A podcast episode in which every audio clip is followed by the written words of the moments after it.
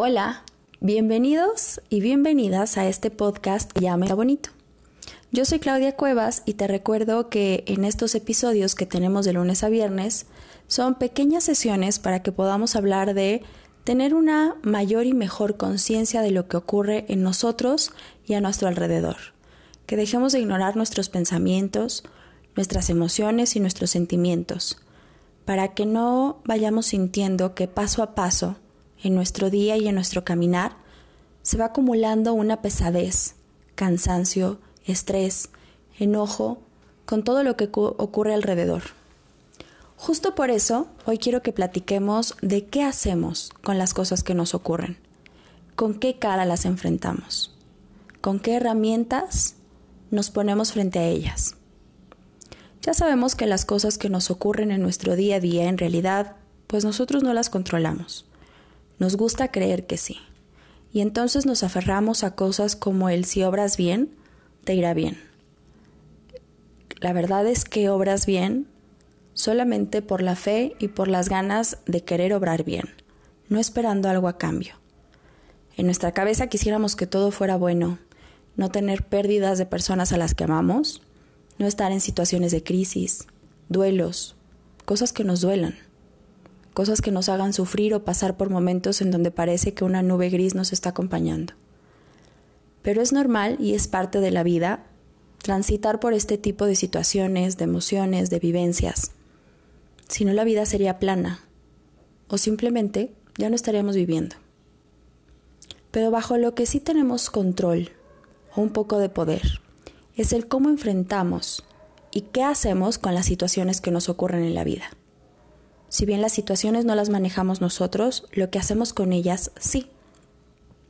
Estoy segura que en muchas ocasiones ya has escuchado esto, pero en el momento en el que nos volvemos a topar con una situación como una cuarentena, una pandemia, cosas que no solo no están bajo nuestro control, sino que tal vez nunca nos había pasado por la cabeza atravesar una situación mundial como la que hemos atravesado desde hace varios meses, básicamente desde que inició el 2020. El ver lo que ocurre alrededor, cómo la gente reacciona a esta pandemia, al encierro, a las medidas, a hacernos responsables. De repente nos saca de nuestras casillas porque estamos en una situación nueva, diferente, en donde nadie nos dijo cómo actuar aquí. Y la única manera en la que podemos aprender pues es a prueba y error todos los días. ¿Qué te funcionó hoy? ¿Qué te funcionó ayer? ¿Qué no? Quitar, aumentar, modificar. No podemos cambiar la pandemia. Podemos hacer lo que nos toca para que esta situación mejore, pero no recae sobre nuestra responsabilidad. El cambio o mejora total de esta situación, que aparte de todo es mundial. Pero ¿qué hacemos cuando llega ella? ¿Con qué cara, con qué ánimo, con qué todo la recibimos. Y cuando vienen estas emociones que nos tiran, que nos ponen ansiosos, que nos estresan, que nos dan miedo, ¿qué hacemos con ellas? ¿Las dejamos fluir? ¿Nos peleamos con ellas? Cuesta mucho trabajo entregarnos a las situaciones.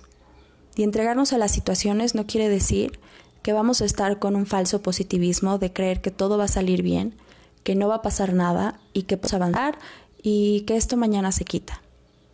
Fluir y entregarnos a las situaciones se refiere más a ser conscientes de lo que estamos viviendo y de las emociones y sensaciones que nosotros tenemos al estar transitando por esto. Si te causa ansiedad, aceptar esa ansiedad que tienes en este momento y trabajar. Es como desmenuzar cada emoción, cada pensamiento, para que te des el tiempo y el momento de cada cosa ponerla en su lugar. Si no avanzamos con esta bola de emociones sin saber cuál es la principal, en dónde va cada una. Y como adultos, si es que eres mamá o papá, en muchas ocasiones lo difícil es enseñarle a nuestros hijos a hacer esto. Lo que sientes que es, es miedo, es tristeza, es frustración, es enojo, todos a la misma vez. Primero identificar qué siento y luego cada cosa ponerla en su lugar qué es lo que me genera el enojo, qué es lo que me genera la frustración, e irlo trabajando.